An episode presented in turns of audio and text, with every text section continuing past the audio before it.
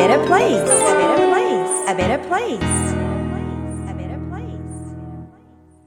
Why do you stay in prison when the door is wide open?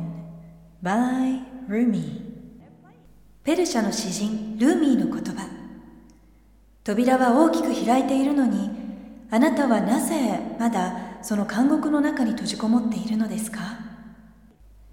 サイリセンスサイリが Who You Are Makes the World a Better Place 26回目を配信しています。自分軸を確立し、一人一人が自分らしさを最大限に表現することで、世界がより良くなるというビジョンを持って、教育、ビジネス、ライフスタイル、そして豊かさという意味のウェルビーインについて、世界のリーダーの声をお届けしながら、日本から世界へ羽ばたきたいという皆さんと一緒に、このポッドキャスト番組を作っていきたいと思っています。こんにちは、さゆりです。今回のエピソードでは、皆さんから一番たくさんのリクエストをいただいていました。おすすめの英語絵本と要所リストをご紹介できたらいいなと思っています。我が家は息子たちが誕生した時から英語環境を整っていたというわけではありませんので皆さんと同じように苦労してここまでやってきた方じゃないかなと思っています。当時はグローバル教育という言葉自体がまだまだやっぱり子どもたちが生まれた時は特別だったなというふうに記憶しています。日本人のパートナーに子育てのビジョンをゼロから伝えるということもやはり苦労しましたし10年かかってやっと理解してもらえたよし同じビジョンに向かって突き進んでいくぞという時期が来たとしても、まあ、心から満足できる教育環境を作れたかと言ったらそうではなかったんですね。なのでなかなかこう自分がこうしたいああしたいなこんな環境を作ってあげたいなという環境が揃っていたというわけではありませんでした。そんな中でも母国語は日本語生きた英語は言語のボールからというこの2つのビジョンだけはぶれなかったということが今につながっているのではないかなというふうに感じています。現在14歳と12歳の息子たちが公立の小学校に通っていた頃12歳の方の息子次男は、えー、今小6なのでまだ通っているわけなんですけれども家庭も学校も今でもそうですが日本語メインの環境でしたのでこの年齢になって、えー、長男の方はま英語で授業を受けて、えー、日本語でも英語でも2人とも勉学ができるようになったということはリーディングの力が大きいなぁと改めて感じているんですね。リーディングだったらある程度まではご家庭で実践ができると思いますので、えー、今回はそうだやはり今までの英語絵本のリストもう一度ベストセレクションを作ってみようというふうに思いましたそしてご紹介したいなと思っています息子たちが赤ちゃんだった頃のキッズルームの一角の小さな小さな本棚のスペースえこちらは写真もブログにアップしているのでよかったらぜひえブログ写真も合わせて参考にしていただけたら嬉しいんですけれども今の子どもたちの英語力はその小さな本棚から始まったなぁと思い出しています。もうね本当にやっぱりその頃思い出すと懐かしくて胸がこうキュンとなるんですよね。本物のバイリンガルまでの道のりはやっぱりね20年くらいかかるんですけれども細くても大丈夫です細々とでも大丈夫なので長く継続することできちんと子どもの脳の成長に沿って健全な心とともに2つの言語が同時に育まれていきますので是非皆さんも諦めずにコツコツ継続してみてください。英語0から14歳までに準1級レベルの生きた英語を日本の家庭で育むために実際活用した英語絵本と要所セレクションご紹介します。本を選ぶっていうのはなんかこうどこにでも本ってあるから簡単なようでやっぱり奥深いなぁと今は感じています特に日本で必要な要所を買おうと思いますとやっぱり0歳から15歳、まあ、14歳15歳くらいまでってやっぱり必要なものもそんな1つとか2つ1冊2冊ではないので知恵を使って長期的に予算配分をしていかなくてはならないなと思います。例えば現在でも長男は学校では、えー、IT を使った授業なので紙の教材は一切学校では使っていないという感じのライフスタイルではあるんですけれども我が家ではなるべくその勉強に関連するテキストは紙で紙テキストとして購入したいなと思っているのでやっぱり教材をいろいろと見てみるんですけれども先日もサイエンスと数学のテキストを買おうと思うと要所はやっぱり5,000円から1万円くらいすることも多くて、まあ、全部揃えようと思うととってもお金がかかるので厳選して、えー、購入しているという感じなんですね。なので、ジュニアコースを受けてくださっている皆さんにも、テキストはオンラインでもたくさん無料の教材がありますので、それを効果的にあの活用する方法をお伝えしたりとか、あとはコース自体に英語の絵本、それから教材を含めていまして、あのなるべくこうお金がかからないように工夫をしています。で0歳から、まあ、特に15歳くらいまでは、英語力がもうぐんぐん伸びる時期ですので、日本語もそうですよね。同じ本を、まあ、ずっと読む時期もありますけれどもそんな時期はま1年とか、えー、2年とかなのでまあ少なくとも3年単位でどんどんどんどん買い替えるっていうことが起こってくるわけなんですけれどもなのでなるべくこう教材よりもレッスンや体験に投資した方がいいと思うんですね。教材はもちろん必要なんですけれどもいい教材をあの短期間で何度もやるという方がいいと思うので、えー、我が家もあのたくさんお買い物で失敗してきた中でその中でも本当にこれは買ってよかったという本を皆さんの節約のためにリストアップしてみました。もちろんこれは向き不向きもあると思いますし男の子女の子でも違うと思いますけれども、まあ、ある程度男女のそういったあの差とか興味の差を考えながらほとんどの方ほとんどの子供が楽しんでくれる気に入ってくれる今までの体験から、まあ、イベントだったりとかあととレッスン体験から、えセレクションしてみました。ポッドキャスト番組の方では0歳から14歳までに、えー、読みましたおすすめの10冊ご紹介したいなと思っています。えブログの方にはもうちょっとセレクションもありますのでね、そちらの方も参考にしてみてください。幼稚園くらいまでによく読んだ3冊。それはエリック・カールの The Very Hungry Caterpillar 腹ペコ青虫それから Polar Bear, Polar Bear, What Can You Hear? というね。ああ懐かしい。という、えー、本とそれからトッド・パールの Family Book というこの3冊。本当によく読みました。腹ペコ青虫は幼稚園までにマスターしたい900英単語の基礎を楽しく覚えることができますしやっぱり色使いや言葉のリズムがとっても魅力的で Polar Bear, Polar Bear とこの本本と合わせて何度読んでもなぜだか飽きない本当に素晴らしい絵本でしたね。なので、まあ、あのベビちゃんのご誕生とかね出産のお祝いとかあとお友達のお家に遊びに行くとかいう時のプレゼントとしてもおすすめです。そしてブログにも、えー、当時毎月開催していた英語絵本のイベントの写真アップしているんですけれどももうこれもねスターバックスでよく、えー、開催していても本当に懐かしいなと思いながら写真アップしましたけれどもこの2冊はねあの息子たちだけではなくって毎月イベントでも何度も読んだんですけれども私自身も大人も楽しくなるのでお母さんたちもね実際楽しんでくださっていました。絵本を読みながらそして子どもたちのその絵本の読み聞かせの反応を見ながらね触れ合いながらも子どもたちそれからストーリーに元気をもらっていました。ポーラーベアの方は、What do you see? とか What do you hear? というふうに動物の声とか音を聞きながら動詞の使い方を楽しく学ぶことができるのでとってもおすすめです。そしてトットパールの Family Book これねカラフルで本当に可愛い本なんですけれどもこの本は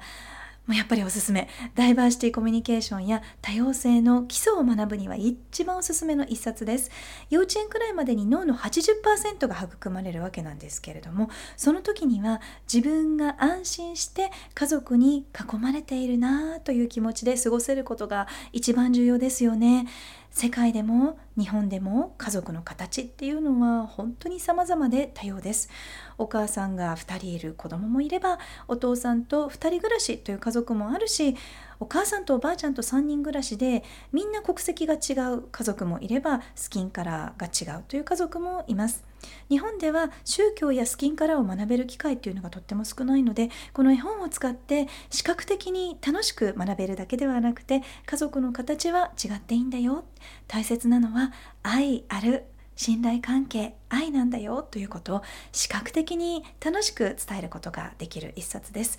でこの本では small, tall とか same, different とか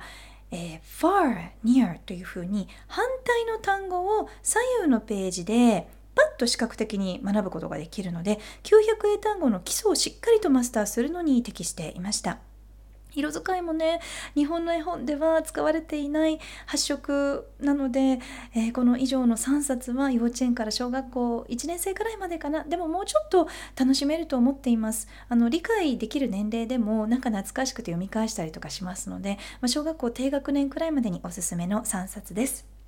次に900英単語が分かるようになっていよいよ自分で読むぞというステージに入ってきましたらそれまでは読み聞かせとして読んでいた Me on the Map という一冊をアイデンティティ自分軸を空間軸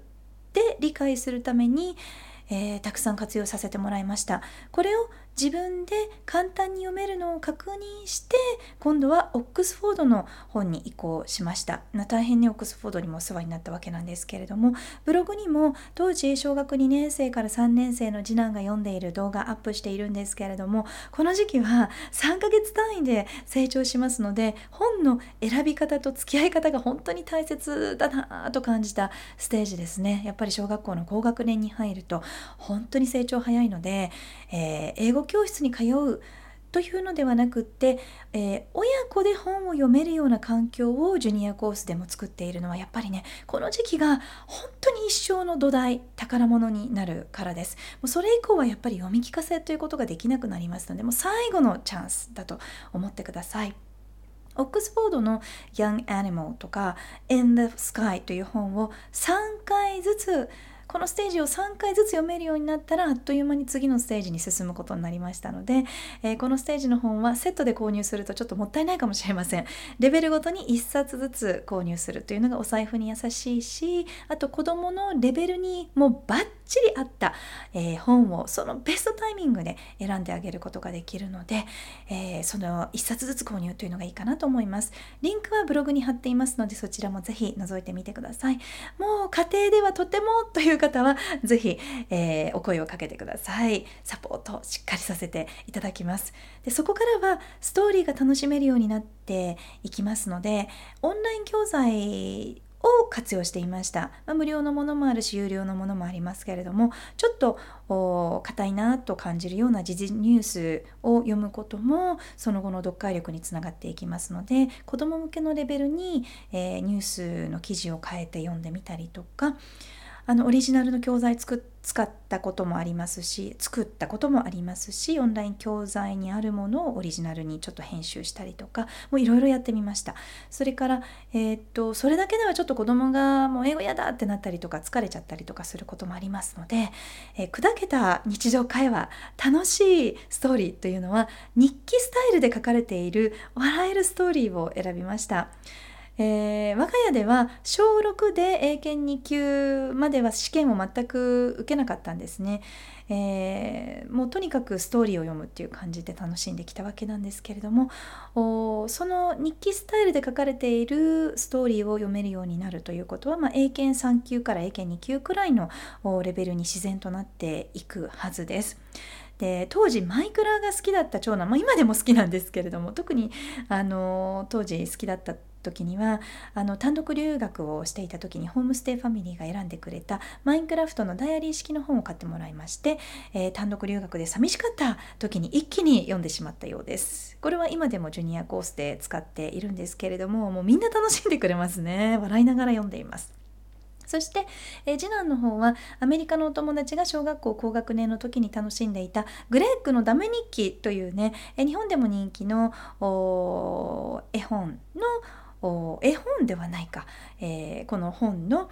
えー、現象 Diary of a Wimpy Kid これを読みながら、えー、疲れた時にはねちょっとそちらを英語で笑いながら読むっていう感じにしていました。でそこまでいったら英検2級を取得することができました。小学校6年生で。そしていつの間にか数年前に早めに買ってしまったというね「ハリー・ポッター」えー、そのレベルを、まあ、分厚い本ですよね、えー、そのレベルをうんと小学校6年中1中2くらいには、えー、読めるようになっていまして小6だとちょっと早かったかな、え、そして「Teens」というミステリー小説を一緒に読んでで14歳の夏の学校のサマーリーディングではちょっとねこう読みたい本がなかったんですけれどもいろいろ探しに行きましたら長男が「これが読みたい!」ということで映画好きの長男が私からはこう提案もできないような、あのー、映画のストーリーの現象を自分で選べるようになりましたなのでこう親だけの世界観ではなくって自分でこの世界に飛び込みたいこれを読みたいっていう感じで自分の好きなストーリーを自由に選んで不自由なく読むことに読むことができるというのがあのビジョンだったのでああここまで来たなとなんか嬉しかったですね一つのこう子供たちにプレゼントできた力かなというふうに感じています。どんなご家庭でも You can do it 絶対にできます。えー、今では多国籍の友人と先生たちに囲まれてもう本当に、あのー、多様なダイバーシティの環境の中で国際バカロレアの学校で、えー、中学校から勉強できるようになってますけれども我が家も小学校までは自宅でも学校でも日本語をメインにやっぱり大切に過ごしてきたので空いた時間に言語のボールを満たすということをリーディングとリスニングで少しずつだけでも継続するだけで15歳で準1級レベルの生きた英語力につながるということを改めて今実感しています。もう少しずつの積み重ねが一番強いですよね。このおすすめリスト10冊は私たちも10年以上かけて読んできた本なので、えー、そんなの無理と思わずぜひ焦らず一冊一冊今できることから始めてぜひ10年くらいかけてゆっくりでも着実に英語のレベルを上げながら親子で世界を広げていってください。そして世界に羽ばたいてください。ただ私たちもそうなんですがそのレベルから社会人になるまでのビジョンというのはちょっとまたねこうレベルというかステージが変わってきます。Proficient Bilingual プロフェッショントバイリンガルに育てられるかということ私も今これが、えー、次のビジョンなんですけれども両方の言語をモノリンガルのレベルにするのはやっぱりねとってもハードルが高いなというふうに感じていますが英語絵本や要所で基礎を多くの方がクリアできることで社会のレベルをみんなで一緒に上げるということが今日本に求められていることじゃないかなと感じています。一人でするのではなくてみんな一緒にレベルを上げていく。隣のお友達も助けてあげる。これが必要なんじゃないかなと思うんですね。なので、えー、日本の教育の全体のビジョンがそういうことをしながら結果自然と上がるといいなというふうに私も夢見ています。一緒に頑張りましょう。さあこの番組は自分軸を確立し一人一人が自分らしさを最大限表現することで世界がより良くなるというビジョンで配信しています。私さゆりだけではなく世界の声そして皆さんの声をお届けできたらいいなと思っています。皆さんからのご質問メッセージリクエストも受け付けています。Office at さゆりセンス .jp オフィスのスペルは OFFICE アットマークさゆりセンス .jp さゆりセンスのスペルは SAYURISENSE.jp までお寄せください Thank you for listening Take care and enjoy your life till next time Bye bye Who you are makes the world a better place A better place A better place